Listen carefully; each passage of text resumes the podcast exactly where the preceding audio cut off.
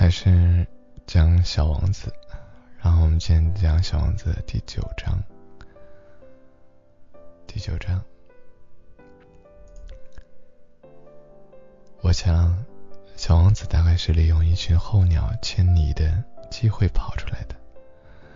那群候鸟慢慢迁到另一方。在他出发那天早上，他把他的星球收拾得干干净净。整整齐齐的，把它上头的那座小小的活火山打扫的干干净净。小王子有两座活火山，早上热一点早点很方便。他还有一座死火山，他也把它打扫干净。说不定有一天。活动呢。打扫干净了以后，它们就可以慢慢的、有规律的燃烧，不会突然爆发。火山爆发就像烟筒里的火焰一样。当然，在我们地球上，我们人太小，不能打扫火山，所以火山为我们带来很多很多麻烦。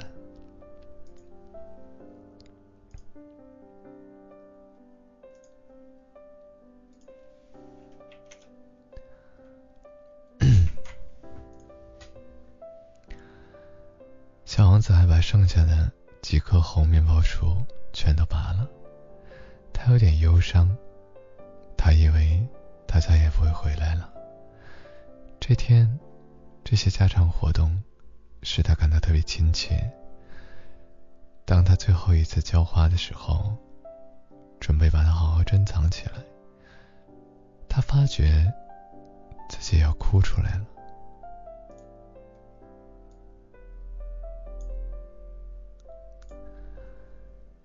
再见了，我的花儿。他对花儿说道。可是花儿没有回答他。再见了。他又大声的说了一遍。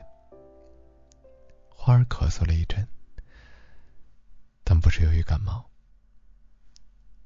花儿对他说道：“我方才真蠢，请你原谅我。希望你能幸福。”花儿对他毫不抱怨，他感到很惊讶。他举着罩子，不知所措的站在那里。他不明白，为什么花儿会这样的温柔、恬静。一切，我爱你。花儿对他说道。但由于我的过错。一点也没有理会我，这丝毫不重要。不过，你也和我一样蠢。希望你今后能幸福。把罩子放到一边吧，我用不着它了。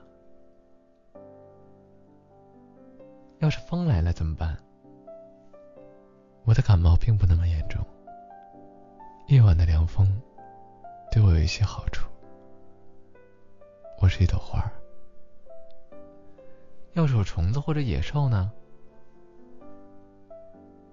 我要是想认识蝴蝶，经不起他们两三只蛰我，是不行的。据说，这是很美的。不然，还会有谁来看我呢？你就要到远方去了。至于说大动物，我并不害怕，我有爪子。